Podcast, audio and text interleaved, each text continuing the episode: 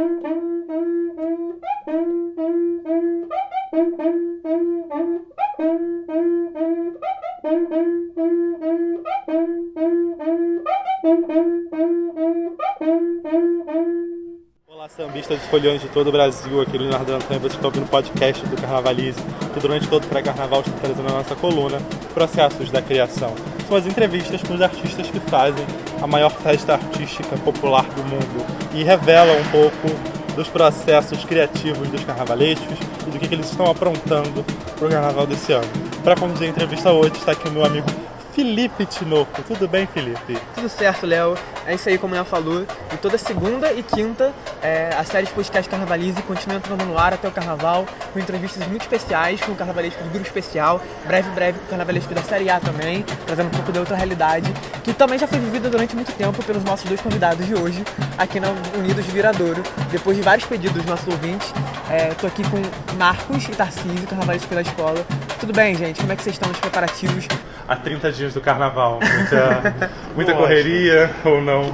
A correria sempre vai existir, né? É, é, o Carnaval da Viradouro é um carnaval muito grande, muito detalhado, mas está dentro do cronograma que a gente realizou junto à direção de carnaval, né? E estamos no finalmente. Né? É isso, correria agora o nosso nosso olhar final é para para testes, né? E para o pente fino que a gente faz, porque sempre fica um detalhe ou outro para lá e que acaba se perdendo no processo. E a gente está dando esse último olhar refinado, a gente chama de um jargão do carnaval, que é a perfumaria, né? Então a gente está agora nessa fase da perfumaria. É, contextualizando um pouco, vocês chegaram na Viradouro um pouco depois de todo o processo de danças das cadeiras, né? O marco já tinha sido anunciado na Império da Tijuca, você tinha subido com as taças, já estava fechado, e aí vocês decidem trabalhar juntos, né? Vocês não tinham assinado juntos. Como é que foi esse convite exatamente? Foi uma ideia que partiu de vocês? Foi uma ideia que partiu do presidente da Viradouro? Como é que foi esse processo de negociação, assim? É, na verdade, é, o nosso público ele já, já pedia que a gente assinasse o carnaval juntos, né? Esse ano a gente até fez um, no stories do Instagram, do Instagram uma, uma pergunta, perguntando o que, que as pessoas imaginavam que seria o nosso carnaval. E muitas pessoas, antes da gente estar aqui na Veadouro, falaram, pô, é, quem sabe vocês trabalham juntos um dia e acabou que esse ano Paulo né, é, se desligou da Viradouro. E a ideia da Viradouro, da, da presidência, era formar uma dupla de carnavalescos. E eles não sabiam que nós éramos casados. A, a presidência não sabia. E aí nós fomos contactados no mesmo dia e. Os dois separados. É. é. Existe a possibilidade de vocês formarem uma dupla com outro carnavalesco. E aí eu pensei, a gente é, pensou em separado e acabamos é, depois conversando né, com a direção da escola e eles acabaram descobrindo que nós éramos casados, né? E aí o que chamou a atenção deles foi que nos últimos cinco anos nós ganhamos três títulos pela Série A, né? Então isso pesou um pouco na, nessa escolha que a Viradouro fez é, sobre o nosso nome. Sobre a saída da Império da Tijuca, foi algo conversado. Se eu não tivesse o aval da direção, eu não sairia, mas... Você pensou em fazer as duas ao mesmo tempo, em algum momento? Não. Não, porque foi... a Viradouro, ela, ela, ela detém que os profissionais é, sejam exclusivos dela, né? Até foi o motivo do Paulo ter saído. Eu sabia que eu, eu não poderia dividir, até por ser no primeiro ano no grupo especial, é, estar respondendo pela vice-campeã do carnaval e estar respondendo pela viradora. Então a gente. É, eu consegui conversar com o presidente dele, de, de prontidão ele, ele me liberou. E, aí o Tarcísio vai falar um pouquinho sobre a saída dele da Estácio, né? Bom, foi mais ou menos isso, né? A... Eu e o Marcos, a gente já vinha de uma trajetória longa, mais até o Marcos do que eu no grupo de acesso. Eu já tinha renovado com a Estácio, assim que terminou o carnaval, o presidente renovou comigo. E logo depois é, veio a proposta da Rosa estar tá fazendo a parceria, uhum. que eu no, no, primeiro momento eu achei positivo. É, cheguei a ter alguns contatos, algumas reuniões com a Rosa mas aí no meio desse processo recebemos esse convite da Viradouro. Eu já estava há cinco anos na Estácio E achei por bem um momento positivo de, de poder fazer a parceria com, a, com um parceiro de vida, que, a, a, numa grande escola, numa escola que vinha, que vinha de um vice-campeonato. E fora isso, poder respirar novos ares e aprender de no, novas comunidades e novos, no, novas metodologias de trabalho, né? E foi, foi de uma maneira também muito tranquila a minha saída da Estácio. É uma escola que eu tenho um carinho enorme, sempre vou ter. Legal isso. E esse transporte desse casamento de vocês, do, do pessoal para o profissional, como é, vocês pensam em dar essa uma união para o estilo de vocês? É, a gente sabe que alguns trabalhos em parceria, tem gente que prefere mais desenhar, tem gente que prefere mais pesquisar, tem carnavistas que gostam mais de carro alegórico, fantasia. É, como é que está a execução do trabalho de vocês para esse carnaval? Então, tudo a gente, a gente divide todo o processo de criação.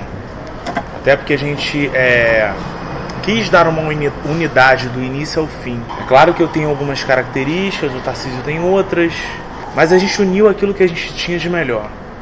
É, a gente sempre opta pelo que vai melhor dar certo, independente de ser, minha opinião, minha ou do Tarcísio. Então é. O processo de criativo foi em conjunto. A gente dividiu todas as funções desde o início, desde a escolha do enredo, é, optando justamente naquilo que poderia ser melhor. Eu nunca tinha feito um trabalho em dupla, mas é, foi muito fácil porque é, as dúvidas que a gente tinha durante o processo a gente conseguia levar para casa. Aí tem um lado positivo. É, foi o único que a gente efetivou assim. A gente tem que fazer o melhor pela Viradouro e o melhor das nossas vidas. E a gente entrou na Viradouro com, como eu vou falar no termo popular, o bonde já estava andando, né? Uhum. Já, a gente, nós fomos os últimos praticamente a ser contratados. E aí a gente teve que se adequar enquanto dupla o que facilitou no sentido da gente já ter um convívio em casa, já estudar carnaval e ter uma, uma simbiose nesse sentido, né? De conseguir um entender o outro, uhum. um entender as expectativas do outro, até mesmo enquanto a gente era concorrente, ele me fazia críticas e eu fazia uhum. críticas a ele. Então isso a gente já sabia mais ou menos o que um gostava e o outro não gostava. É claro que é, é, é, são, são estilos artísticos diferentes mas a gente tem algo em comum. Então, gente, todos os carros, em todas as fantasias, em todo momento, não existe uma diferença. O carro tal é de não sei quem, a fantasia tal é de não sei uhum. quem. Isso é Marcos, isso é Tarcísio. Não existe isso. Está tudo muito em simbiose, está tudo muito unido, muito misturado nesse desfile. Essa homogeneidade que você que é perceptível no visual da escola, então, ela, ela se dá dessa tentativa realmente de diálogo, então, de todas as tarefas pertinentes à prática carnavalesca. Vocês realmente tiveram essa preocupação em, em, conversar sobre tudo e definir tudo em conjunto, né? É o brainstorm, né? É você sentar, cada um joga a ideia e a gente, ah, não, mas pondera. Ah, mas pode ser assim, pode ser assim. Então a gente foi fazendo dessa forma e nos adequando à, à equipe da escola, que é uma equipe muito forte, né? A gente hoje pode dizer que a gente tem um dos melhores profissionais, melhor equipe do carnaval com pessoas muito gabaritadas, pessoas que já têm anos de estrada. É, então tudo isso nos facilitou uhum. e ao mesmo tempo nos dificultou, porque é outro desafio, né? O desafio antes nosso era fazer com nada. Hoje o nosso desafio é fazer com estrutura e com uma, uma boa equipe. Então você tem que provar muito mais, né? O trabalho é muito mais agora mental do que braçal. A gente vai chegar nesse ponto daqui a pouco, mas eu tenho uma pergunta antes para fazer de vocês. É, falando da equipe também, vocês optaram por nenhum dos dois desenhar, né? Você, Marcos fazia projetos no computador, o Tarcísio desenha, mas quem está desenhando os figurinos para vocês é o Roberto Monteiro, né? Isso. Como é que foi a chegada na decisão desse, desse nome, assim? Foi uma estratégia para não ter o, o, traço, digamos assim, de nenhum dos dois nesse processo? E não. o Roberto, só registrando, uma pessoa que trabalhou com carnavalescos muito renomados, é, né? Trabalhou é, com o João, com o Renato. É, o Roberto é, é, é, é, o figurinista mais experiente do especial, né? Uma bagagem muito grande. E quando a gente foi contratado pela Viradouro, pra Viradouro o carnaval já estava atrasado pela saída do Paulo, né? E depois as, as escolhas que a escola teve que fazer até chegar no nosso nome. Então, é, a gente te, passou por um processo de montar a equipe, montar a sala, porque a sala não estava montada. É, pesquisa de material. Pesquisa viagens. de materiais, via, viagem para é, a questão de enredo, que a gente teve que ir lá no, junto às ganhadeiras no Abaeté. Depois fomos em busca de fornecedores, pesquisar material. Então, esse processo é, Demanda muito tempo. é, demanda um tempo e aí a escola, nesse ano, pediu que a gente montasse uma equipe de criação. Então aí a gente montou uma equipe para que. E essa foi uma grande dificuldade que a gente sentiu, porque na Série A a gente sempre. Pegava a mão na massa. É, a tudo, gente né? sempre desenhava e, e- como artista mesmo, né? É, na verdade, também teve. Foi, foi uma das coisas que mais fez a gente sofrer, na verdade. Falar a verdade. É o seguinte, porque a gente, a gente sempre gostou muito dessa mão na massa, né? De estar fazendo, de estar desenhando, de estar criando é, diretamente, né? Claro que a gente entende que o carnaval, você é o, o artista, o carnavalesco, de- eu chamo que é um diretor de arte, né? Ele precisa de muito, por mais que o desenho, que o projeto é, saia do papel, mas dali vai passar para a mão de muitos artistas, vai passar para a mão do escultor, vai passar para a mão do aderecista, vai passar para a mão de uma série de artistas. Então, na verdade, o carnavalesco ele é o primeiro, é a primeira ideia, é o primeiro momento e coordena o, o, o desaguar disso tudo, né? Então, acho que é importante a gente também poder trabalhar com outros profissionais, porque você, você também tem uma troca de, de, de ideias, formações, né? Porque Pesquisa, também. né? pesquisa. Então, tudo isso acrescenta muito ao projeto e acrescenta muito a, a- a nós, enquanto profissionais, de aprendizado, de crescimento. Então, foi muito positivo nesse sentido, apesar de ter sido muito difícil, mas foi muito sofrido no sentido de que a gente gosta de fazer. É, mas foi extremamente positivo o aprendizado. É um senso de coletividade que permeia toda a história do carnaval, né? Tantos desfiles maravilhosos, a gente já viu que foram formados pelas mãos de muitas pessoas. A gente acha que é só um carnavalesco que está ali à frente daquele projeto, mas na verdade ele tem uma equipe muito bem estruturada ali por trás. É, mas Sempre a- as tem. decisões finais sempre são nossas. Acho que o carnaval depende de uma assinatura, né? Aham. É claro que, no caso assim, a gente trabalhou com uma equipe, trouxe muita coisa bacana também para acrescentar ao nosso trabalho. É uma relação de troca, né, na Sim, verdade. que né? é muito positivo. Uhum. É Não só do Roberto, nós temos nosso assistente, é o Cláudio, que é o nosso desi- design também. Uhum. Pesquisa, pesquisa tudo pra gente, trabalha com a gente há cinco anos. Bem, já que, você, já que você citou a ganhadeiras na pergunta anterior, Marcos, é, entrando no enredo, vocês chegam na escola já com esse enredo na gaveta de um de vocês, vocês dois, ou um enredo proposto pela escola, é um enredo pensado para Viradouro, como é que vocês têm essa definição desse, desse tema para desenvolver para o Carnaval de 2020? Então, a gente tem um banco de ideias, né? É, eu tinha. eu- eu- eu- a gente ganhou o CD, o CD das ganhadeiras. A gente sempre ouvia a música delas porque é, culturalmente, musicalmente é muito bacana, é muito forte. É uma música de muita qualidade, né? E aí a gente sempre tinha em mente, em, em algum momento, tornar isso viável como enredo, né? E aí, em- quando, quando eu subi com o Império Serrano em 2018, era uma das possibilidades que eu tinha de realizar. A gente guardou essa ideia, né? O Tarcísio também tem outras ideias que a gente sempre divide. E quando a gente veio para Viradouro, foi uma opção do Tarcísio levar, que ele já queria. É, ele tinha um carinho muito grande por esse enredo. É, e aí eu, a gente é, levou, de- dentre uma das possibilidades, a gente levou três propostas para a escola. É, a Viradouro é uma escola que ela tem é, um banco de enredos muito diverso, né? Ela não tem um, um enredo que. Ela não tem uma temática característica que você olhe como o Salgueiro tem africano, como a Mangueira tem ligada à cultura popular brasileira. E a Viradouro é muito diversa, né? Uma escola muito múltipla. E, e dentro dessa multiplicidade de temas, a gente é, optou em trazer um enredo com uma alma feminina. Porque a Viradouro já fez Anitta, Garibaldi, já fez Dercy Gonçalves, Bibi Bibi, Ferreira. Ferreira, Tereza de Benguela. E É aí a possibilidade forte. feminina foi essa. E aí nós apresentamos essas três propostas e a que ficou na cabeça dos presidentes foi essa, por ser um enredo inédito, extremamente cultural e uma página da história do Brasil que as pessoas desconhecem. E aí é Viradouro de Alma Lavada também o título, que é do Tarcísio, o Tarcísio que nomeou o título. Eu acho que a Viradouro nessa fase ela tem conquistado algumas frases, um verso de samba, o título de enredo que são muito marcantes, né? Desde o brilho no olhar até a Viradouro lava alma, são coisas que funcionam até como um slogan para a escola se ela quiser investir nisso, investir na marca como ela sabe, como a gente sabe que ela está fazendo. É, E é um enredo que eu acho particularmente muito bonito. Eu queria saber de vocês, ele passa pela construção dessas personagens historicamente e termina na, na, na contemporaneidade, fazendo uma analogia com as ganhadeiras, com um cenário mais contemporâneo da mulher brasileira. Como é que ele se constrói nessa, nessa pegada histórica até chegar na, no, nos dias atuais? É, na verdade, o grupo se propõe a isso, né?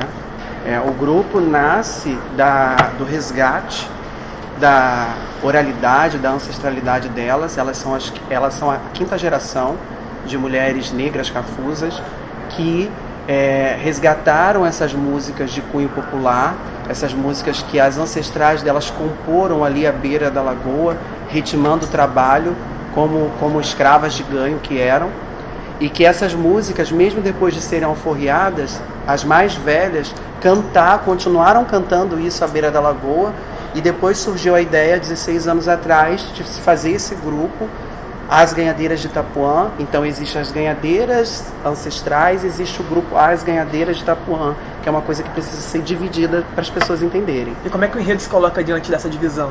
Então, na verdade, a gente vai em busca exatamente da história, do que elas cantam. Né? A, a, a obra musical delas é, nosso, é o nosso pano de fundo, né? é a nossa pesquisa, e a, e a conversa com elas é a nossa pesquisa para a gente poder contar essa história. Então, a gente conta desde o século XVIII até os dias atuais e, o, e qual a mensagem disso tudo, né? Por que viradouro de alma lavada? Por que, que essas mulheres estão de alma lavada? Eu acho que é essa a pergunta. Elas se consideram as primeiras feministas do Brasil. Então, são mulheres que lutaram, que conseguiram alforriar as suas famílias, que conseguiram o teu pecúlio familiar, sustentar suas famílias com o trabalho de ganho, conseguiram se libertar. Hoje são a quinta geração são artistas premiadas pelo Prêmio da Música Popular Brasileira, participaram da, da abertura das Olimpíadas e hoje são enredo da Viradouro. Então é uma história de superação, de, de escravas, de mulheres limitadas, são hoje mulheres fortes, né? mulheres que conseguiram conquistar muitas coisas e ainda vão conquistar mais. E, e esse repertório musical delas é histórico, né? É... E aí embasou todo o enredo. A gente começa o Carnaval da Viradouro falando da primeira forma de ligação e a ligação, da primeira forma de ganho e a ligação dessas mulheres com a água, com as águas, né? É inspirado na música Prelúdio das Águas e a lavagem na à beira do Abaeté, é, enquanto algumas lavavam à beira do Abaeté ao amanhecer, outras iam ajudar na puxada de redes ao mar, que é o fim do nosso primeiro setor. Então a gente é, faz essa ligação mística é, de Oxum das águas doces do Abaeté com as águas salgadas da praia de Itapuã, que ofertava, que ofertavam as primeiras formas de subsídio é, através do ganho para essas mulheres. O segundo setor da escola é um setor mais histórico, é, é aquilo que a natureza ofertava para essas mulheres. É, seja no cultivo ou seja extraído mesmo da natureza, que é inspirado em cima da música é, mercação. Tudo que elas mercavam, né? É, o fuado mercadejo. Então, os condimentos, a, o, os milhos, a, as pimentas malaguetas, as flores, as aves. É, é quando surge a figura da baiana, da quituteira que a gente conhece, né? Se aproveitando das sobras dos senhores para fazer a feijoada, os vatapás, os acarajés, os carurus. E aí o nosso, a nossa segunda alegoria, que é a, a venda de água potável, que a água de beber é mais caro, que é uma, uma frase de uma das ganhadeiras. E também assim, muito do que a gente é, é, está, está trazendo historicamente no enredo é a fala dessas mulheres. Uhum. É a oralidade que a gente teve com Tia Maria do Xindó, lá à beira da Baeté. Então elas têm assim uma memória afetiva local muito grande. Que é uma, a, memória falada delas, né? Que uma, é, as avós delas contavam para elas, as tataravós. É, então isso se transformou na música delas. E aí esse segundo carro é a bica de Itapuã. E aí tem um efeito muito bacana que a gente vai simbolizar a água de outra maneira terceiro setor é o setor que a gente faz, é, passa pelo artesanato de terreiro, né? é quando é, já é uma virada do século XVIII para o século XIX, é quando elas já começavam a se alforriar. E aí é, a gente faz uma quebra de cores para demonstrar isso e a gente quis trazer algo diferente nesse setor, que é uma forma diferenciada de trazer a libertação, que foi uma coisa que elas contaram para gente, que o sonho de todo escravo era ter um sapato. E aí existe um sapato específico que elas usam até hoje no show que se chama um sapato o sapato se chama xadrim. É, então a gente faz essa libertação através do sapato, com um olhar mais poético uhum. e diferente que a Sapucaí já viu. É, e aí a gente trabalha todo esse artesanato de terreiro, as miçangas, os colares de miçanga, as bonecas de cabaça. E aí a gente foi descobrindo na pesquisa coisas muito interessantes. Por exemplo, as joias de crioula que ficaram eternizadas em Carmen Miranda, as primeiras a produzirem foram as ganhadeiras de Itapuã, porque os homens detinham é, o conhecimento da metalurgia. E aí, quando essas mulheres se alforriavam e iam para a rua vender, elas colocavam essas joias que imitavam as joias das senhoras, só que de uma forma maior, é, para elas poderem é, dizer que elas estavam é, empoderadas, que elas estavam livres e que elas também estavam adornadas e enfeitadas.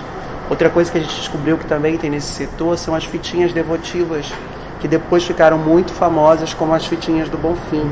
Elas também foram as primeiras a produzir para Nossa Senhora da Conceição e Itapuã. Então é um setor do artesanato e que conta essa libertação delas. Já no nosso quarto setor, a gente faz uma homenagem aos ritmos que influenciaram o ritmo do grupo hoje Ganhadeiras de Itapuã.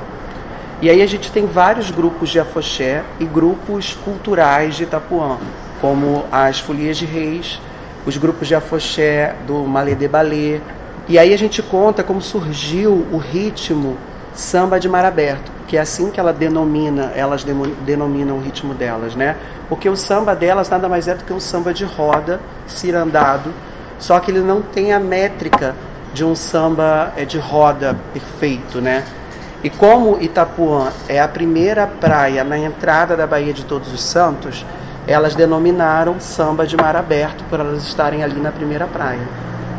O nosso quinto setor, que já é um setor religioso, é o momento em que essas mulheres agradecem por tudo que elas conquistaram. E a gente descobriu também nessa pesquisa que a maioria delas são católicas, porém algumas candoblecistas. E o que é mais interessante é que o grupo Ganhadeiras de Itapuã, elas vivem ambas as festividades do, do bairro.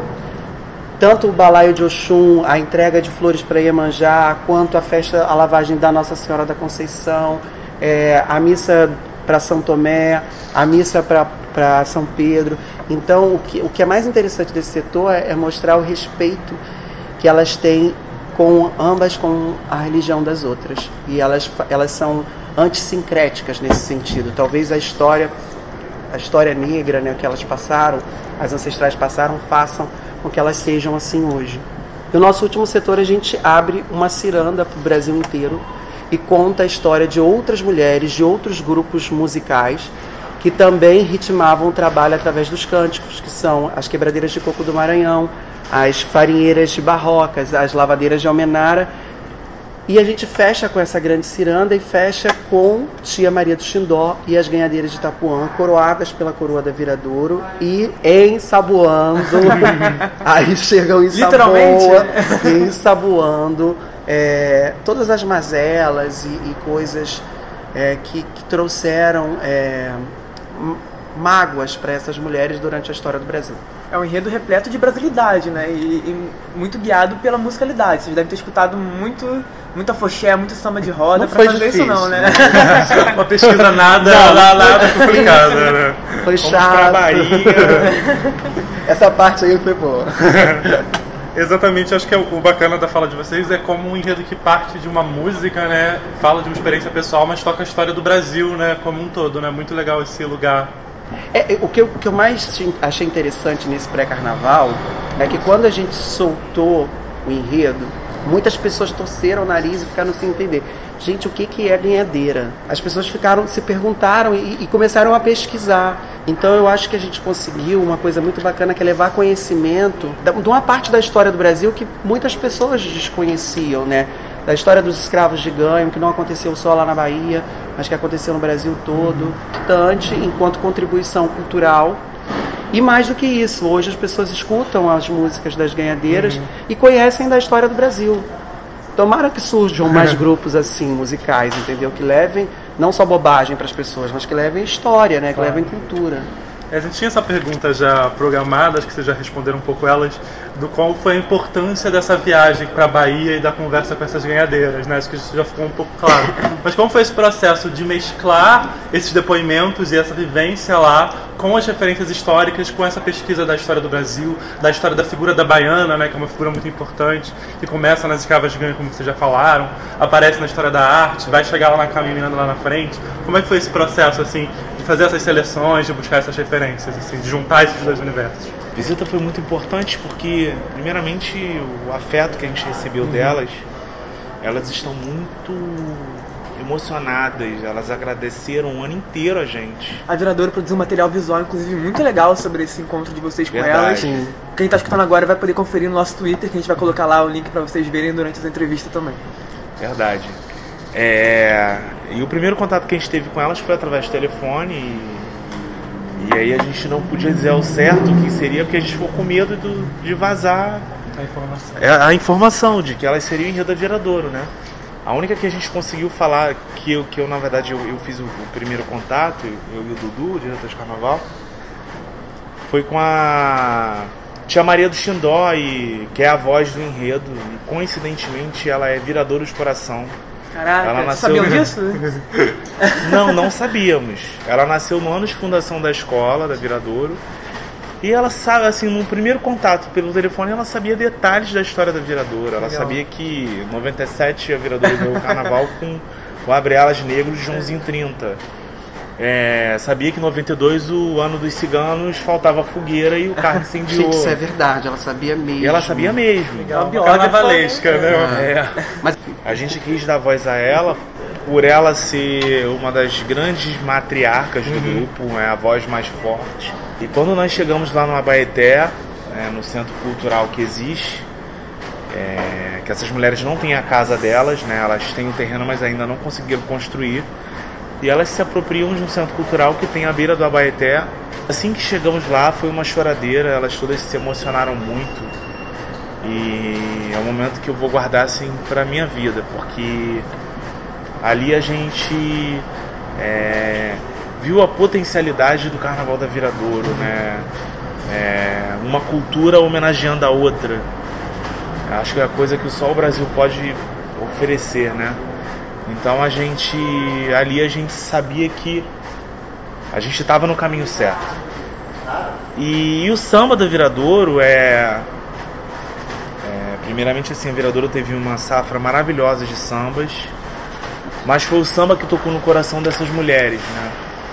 É, porque tem muito do que a gente conversou à margem é, do Abaeté, não só nós como carnavalistas, mas a direção de carnaval, o presidente Marcelinho, partes que até a música dela, a, a musicalidade delas não englobou como história, mas como memória falada que a gente conseguiu traduzir na sinopse, como o cheiro de Angelim que elas tinham e que é, perfumavam os areais da Baeté nessa, nessa lida da lavagem. É só um exemplo que está presente no samba, mas que é, uma, uma das frases que marcou foi que tia Maria do Xindó falou: meu, é, quanto mais ela ensaboava, mais a água escorria. Então.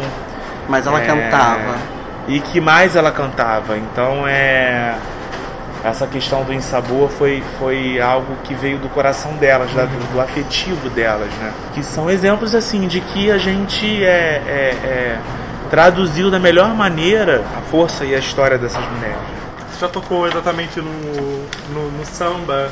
Como é que foi em relação à disputa e todo esse processo de vocês?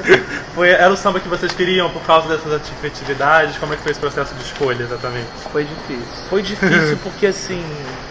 E a gente, a gente teve sambas é, muito distintos uns dos outros, né? É, a, o samba campeão, campeão foi o samba que de, desde a primeira eliminatória ele seguiu é, linear uma Linha- linearidade de apresentação e, e, e afetividade com as pessoas na quadra.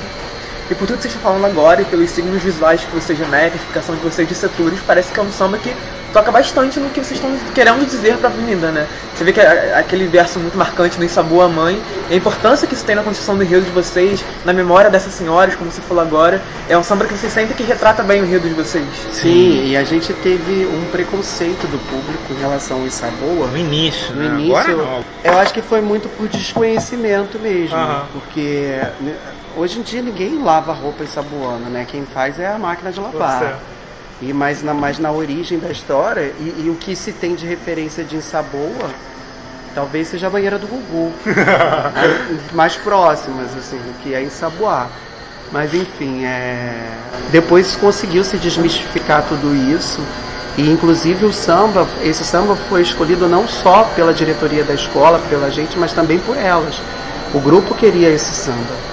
Por elas foi unânime. É. Outro- Outro fator muito importante, assim, a Viradouro, o presidente Marcelinho, ele olha como defender os quesitos. Isso é algo que a gente aprendeu muito com ele é, nessa nossa chegada a Viradouro. Desde que nós entramos na Viradouro, a gente está trabalhando os nossos quesitos, são os três, né? Muito em cima daquilo que ele passa pra gente como experiência. Então, o samba campeão, ele foi escolhido também para praticamente a Viradouro abrir o carnaval. Gente- Estratégico, é, né? a gente não poderia ter um samba muito denso, porque a gente vem num horário muito quente. A Viradouro vinha no mesmo horário que ela veio ano passado. A segunda escola de domingo de carnaval. É, segundo escolas de domingo de carnaval, então a gente precisava que o desfile tivesse uma fluidez. Comunicasse com a plateia É, também. e que graças a Deus os ensaios técnicos da escola estão Provando. causando esse alvoroço nas pessoas. E é isso que né? a gente perguntar pra vocês, né? A gente vê registros dos ensaios de vocês em Niterói e realmente é uma coisa muito forte. É, há vídeos que circularam recentemente nas redes sociais da escola em que todo mundo comentou, deu uma, deu uma viralizada a bandeira do carnaval. É, isso impulsiona o trabalho de vocês, mas também gera uma responsabilidade, né? Como é que vocês estão lidando com isso, com esse cenário da escola? E também como é que vocês estão lidando com o cenário da escola, uma coisa que vocês já, já- vocês já tocaram um pouco no ponto, mas eu quero que vocês voltem, que é esse cenário de que é realmente uma escola que tem uma situação financeira muito sólida. Ela tem uma estrutura de gerencial muito sólida, uma escola que parece ser muito organizada, muito estruturada. Você falou na figura do presidente Marcelinho, que é uma pessoa que está realmente bem à frente disso. E co- tá muito adiantado já, né? Então, co- como é que é essa, essa responsabilidade, esse trabalho artístico diante de um- cronograma muito adiantado e que parece que está bastante confortável para vocês e ao mesmo tempo lidar com essa pressão que deve vir de uma comunidade que está saindo de vice-campeonato e cantando apenas pulmões. É, na verdade a gente queria desmistificar essa ideia de que as pessoas têm que vir a uma escola milionária. Na verdade, o andamento do nosso carnaval é um andamento que nós, enquanto sambista, gostaríamos muito que as outras também tivessem. Com certeza, né? Essa ajuda que, é, que vem de Niterói é uma ajuda muito importante para que a gente é, chegasse onde a gente chegou. Mas o carnaval da Viradouro não é um carnaval caríssimo. É um carnaval que a Viradouro pôde fazer. Até pela nossa experiência de Série A, a gente aproveitou muita coisa do almoxarifado que a escola é, é, e, e, é, a parte de plumagem a gente reciclou todo é, o acervo da escola. Nada é desperdiçado. É, nada é E desperdiçado. tudo, e tudo também que a gente vai fazer, é, a gente tem que provar o porquê que a gente vai fazer. Não, não é de graça. É, existe um projeto da comissão de frente, que é um projeto que é caro, mas a gente teve que provar o porquê que o projeto funcionaria. Então, vocês feitos do Alex Neural, né? Que já deram, já deram uma entrevista dizendo que vai ser uma estrutura inédita na Sapucaí. Sim, então tudo, tudo, que, tudo que se faz aqui é muito estratégico, é muito pensado, é muito trocado com, com essa equipe financeira da escola, né, com essa gestão financeira da escola. Então nada é, é, é tudo é calculado. Inclusive a gente reciclou muita coisa. Reciclou, como o Marcos está falando, a gente entrou no, no nosso almoxarifado, que a gente tem um almoxarife que guarda coisas da época do Joãozinho 30. Nossa senhora. Vamos dar sorte. E tinha mesmo. E E, tinha gente- mesmo. e como um enredo que ajudou, porque é um enredo regional, tem como você fazer coisas artesanais, né? Aham. manuais. E de nós é, é, é, e de nós termos conseguido comprar o material com antecedência Uhum. nos lugares corretos, um preço mais assertivo. Então a gente conseguiu é, não tornar o carnaval assim muito caro por conta disso. Uhum. É um carnaval de uma escola do grupo especial que tenta um campeonato. Disputa o título, né? É. Isso é bastante coisa. É, vocês estão falando exatamente sobre essa vivência de material. Como é que esse, como é que essa organização, então não são materiais exatamente caros, mas são materiais bem empregados. Assim, como é que foi essa escolha do que era o enredo? Isso vai se dar cromaticamente na avenida, há setores mais monocromáticos, assim. Como é que foi esse processo para materializar o enredo? É uma coisa que eu e o Marcos adoram, é monocromático. Existem os setores que são muito marcados por cor e por materiais muito específicos, né? É, existe uma quebra de cores é, e isso também em termos de informação para o espectador que precisa olhar e ler rapidamente, a gente acha isso muito positivo, porque a informação vai ser direta, principalmente porque se trata de um enredo que não é do conhecimento do grande público. Então a gente sempre partiu para o senso comum e para uma leitura em termos de cor rápida. E, e- e isso vocês vão conseguir ver bem no dia do desfile. E os materiais a gente escolheu trazer uma Bahia nova. O, o próprio shape da, da, da baiana, né, da, da, da ganhadeira, não é um shape natural de uma baiana. Né? Elas são mais coloridas, elas usam chita.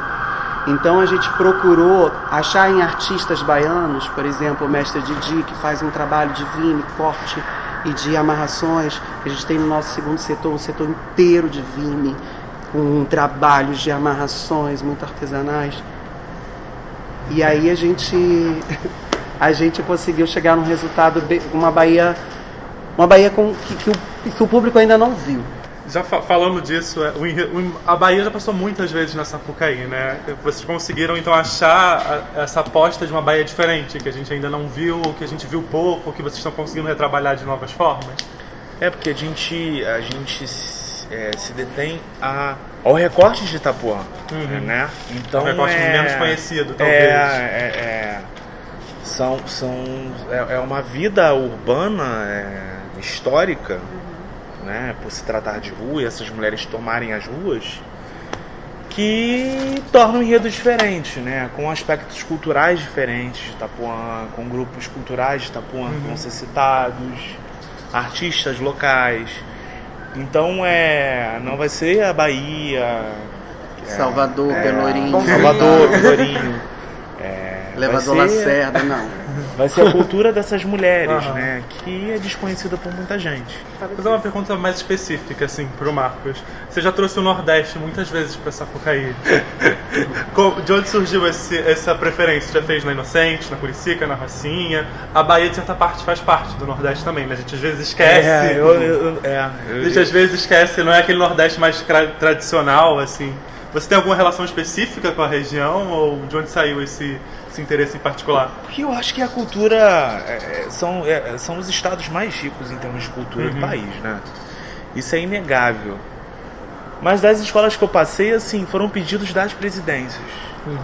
Eu sempre costumo atingir aquilo que as diretorias gostariam de ver, né?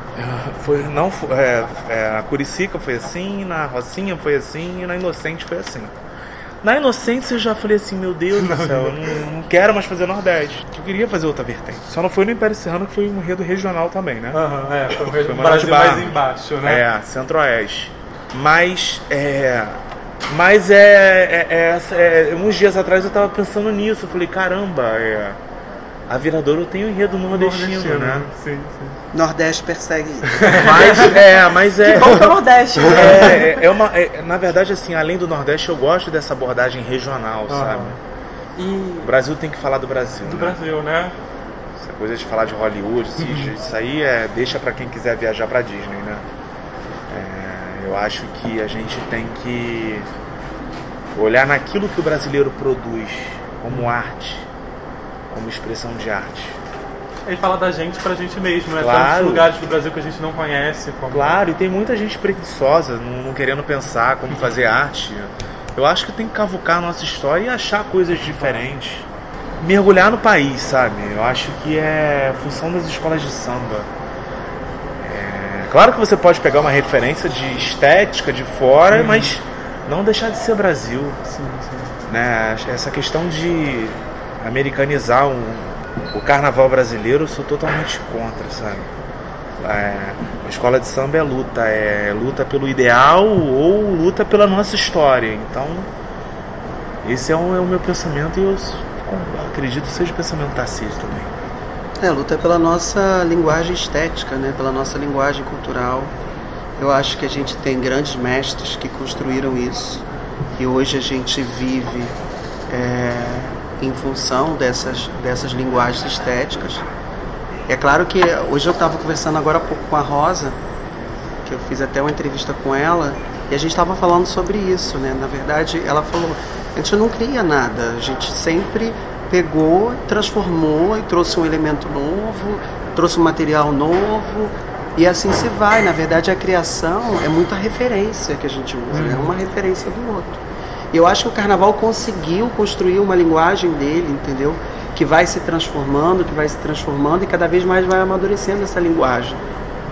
E aonde a gente vai chegar, eu não sei. Eu acredito que, é, principalmente nós que somos da nova geração, temos essa responsabilidade de fazer com que a festa cresça cada vez mais, porque a gente sente que teve um declínio é, e a gente tem essa responsabilidade de fazer como os grandes mestres fizeram, que foram elevar o patamar do espetáculo.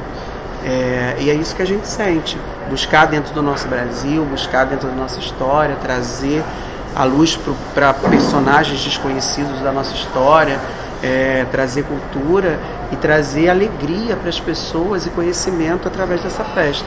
Não deixar o espetáculo acabar. Ah, o veículo Escola de Samba não se encerra, sabe? A gente tem que sair da, da, da caixa de que o pensamento do artista nunca para, né? A gente, a gente, a nossa cabeça nunca para. A gente já está pensando já no que fazer hum. ano que vem, sabe? Explorar outras regiões do Brasil. Né? É. Ou outras histórias, uhum. né? É, o Tarcísio citou agora que vocês fazem parte desse grupo de jovens carnavalescos que estão em ascensão, conquistando títulos, entrando em grandes escolas, dividindo espaço com nomes muito renomados de carnaval, às vezes ocupando espaços de nomes muito renomados no carnaval. É, eu queria perguntar para vocês como vocês se veem nesse grupo, que é um grupo que, em grande parte, tem enredos é, muito focados em críticas sociais, não somente enredos críticos, mas enredos que trazem uma, uma visão sociopolítica muito forte para o carnaval, uma visão, às vezes, muitas vezes crítica diretamente para o carnaval.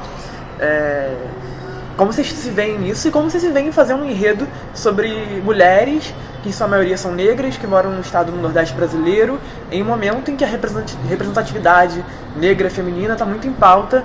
É um enredo que também é, vocês acham que pulsa nesse contexto sociopolítico que o Brasil e o carnaval vivem? com certeza pulsa. Não para de pulsar. é, as ganhadeiras de Itapuã, elas são é, a representação hoje do que é a mulher brasileira. Então, o nosso enredo, ele trata essa questão contemporânea é, de uma maneira social, não, não de uma maneira crítica, até porque, ou política, até porque a, a história delas já fala por elas e elas não têm nenhum engajamento político. É, e, e estar, né, agora respondendo uma outra pergunta que você fez também, uhum. estar no meio dos, dos, dos, nossos mestres, né, de grandes artistas, isso tem se, se dado de uma maneira tranquila porque, por conta da nossa bagagem, né, do quanto a gente lutou para estar tá aqui, estudou para estar tá aqui, é, deu cabeçada para estar tá aqui, acertou, errou, é, e continuamos acertando, errando, buscando acertar. É, e mais tranquilo porque a gente tem um apoio do outro. Né? Às vezes eu, eu posso me sentir inseguro em alguma coisa, eu tenho apoio do Marcos.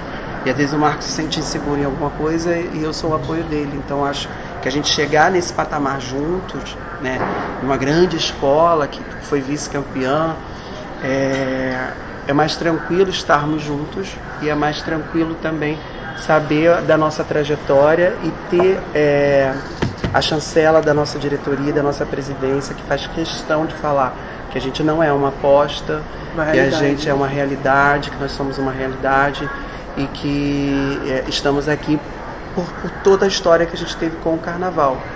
E acredito que a gente está fazendo um carnaval, sim, competitivo, um carnaval sim com muitas qualidades, é, um carnaval que não vai diminuir em momento algum é, a grandeza da viradouro. É, assim, eu, eu já tenho. Eu, é, eu acho que a escola de samba não pode se tornar um veículo político. Isso eu tô, tô, sou totalmente contra. Não quem faça. Mas a escola de samba ela tem que falar pro povo. Todo o povo. Sem distinção de cor, de camada social.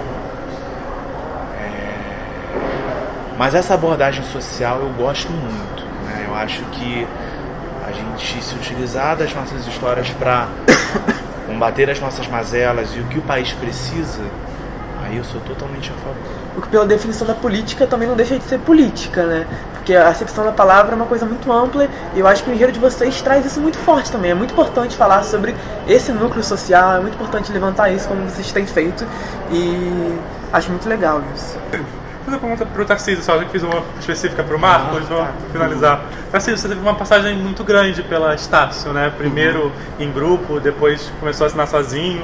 Foi lá que você estreou, assim, qual foi a sua relação? Eu sei que você começou a trabalhar como assistente na Estácio antes também, né? uhum. né? Até se tornar carnavalesco de fato. O que, que você traz de bom dessa bagagem? Como é que foram esses... Porque é um casamento raro, né? Você passar tanto tempo numa escola com essas trocas carnavalescas que são tão enfim, são tão constantes, né? E a escola subiu, desceu e continua, você continua. O que, que você leva, Sobe assim? De novo. O que, que você leva de aprendizado dessa, dessa passagem na Estácio? Sim, do, durante todo esse período, né? É, na verdade, a minha história começa no carnaval com a Estácio. Eu não tinha uma longa trajetória de assistente, uhum. de figurinista, ou de trabalhando de fato, a minha história começou em menos de um ano. Eu já era carnavalesco, naquele mesmo ano eu já fui campeão, já estava no especial. Então tudo foi muito rápido. Nesse meio tempo, eu tive a oportunidade de sair da Estácio, mas eu preferi continuar, até porque eu queria fazer um trabalho solo e eu queria ver o, o meu amadurecimento com a comunidade. Uhum. E eu acho que eu consegui isso, é, o que culminou nesse último carnaval, que foi um carnaval que a gente é, finalizou com conseguindo gabaritar todos os quesitos, uhum. conseguindo sem dinheiro, sem nada. E sem enredo, né? Porque era um enredo que era um possível patrocínio. Que não chegou. Né? Que não chegou. Sem enredo, consegui extrair uma coisa bacana e consegui trazer uma mensagem saudável, emocionar Sapucaí, enfim.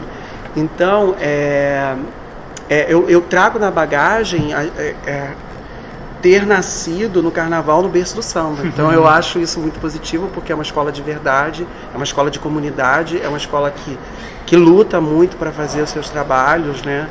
E que me formou enquanto profissional uhum. e hoje eu me sinto forte, seguro e, e, com certeza vou levar eternamente essa escola no meu coração. Uhum.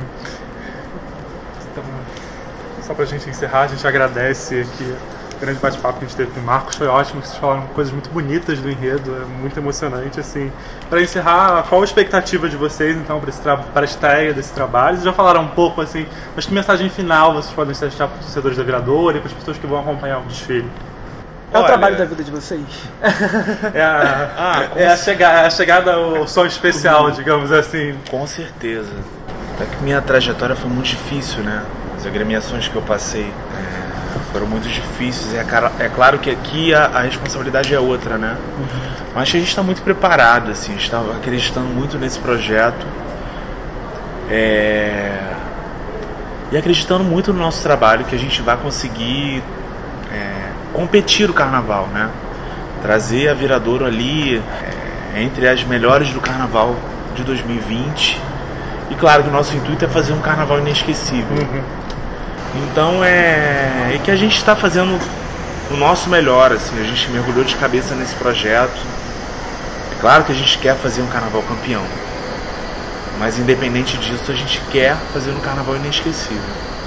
É, eu acredito que mais do que é, construir é, um visual, de construir um carnaval, é, é conseguir emocionar as pessoas, tocar as pessoas, trazer informação é, e fazer um grande carnaval. Eu acredito sim em campeonato, só que eu acho que campeonato é consequência de todo um trabalho e depende de muita coisa. Mas é, estamos todos de alma lavada. Sim, gente, a gente agradece muito. Uh, o podcast segue saindo toda segunda e quinta-feira nas plataformas digitais. Você pode acompanhar a gente pelo Twitter, pelo Facebook, por todas as nossas redes sociais. Carnavalize conosco.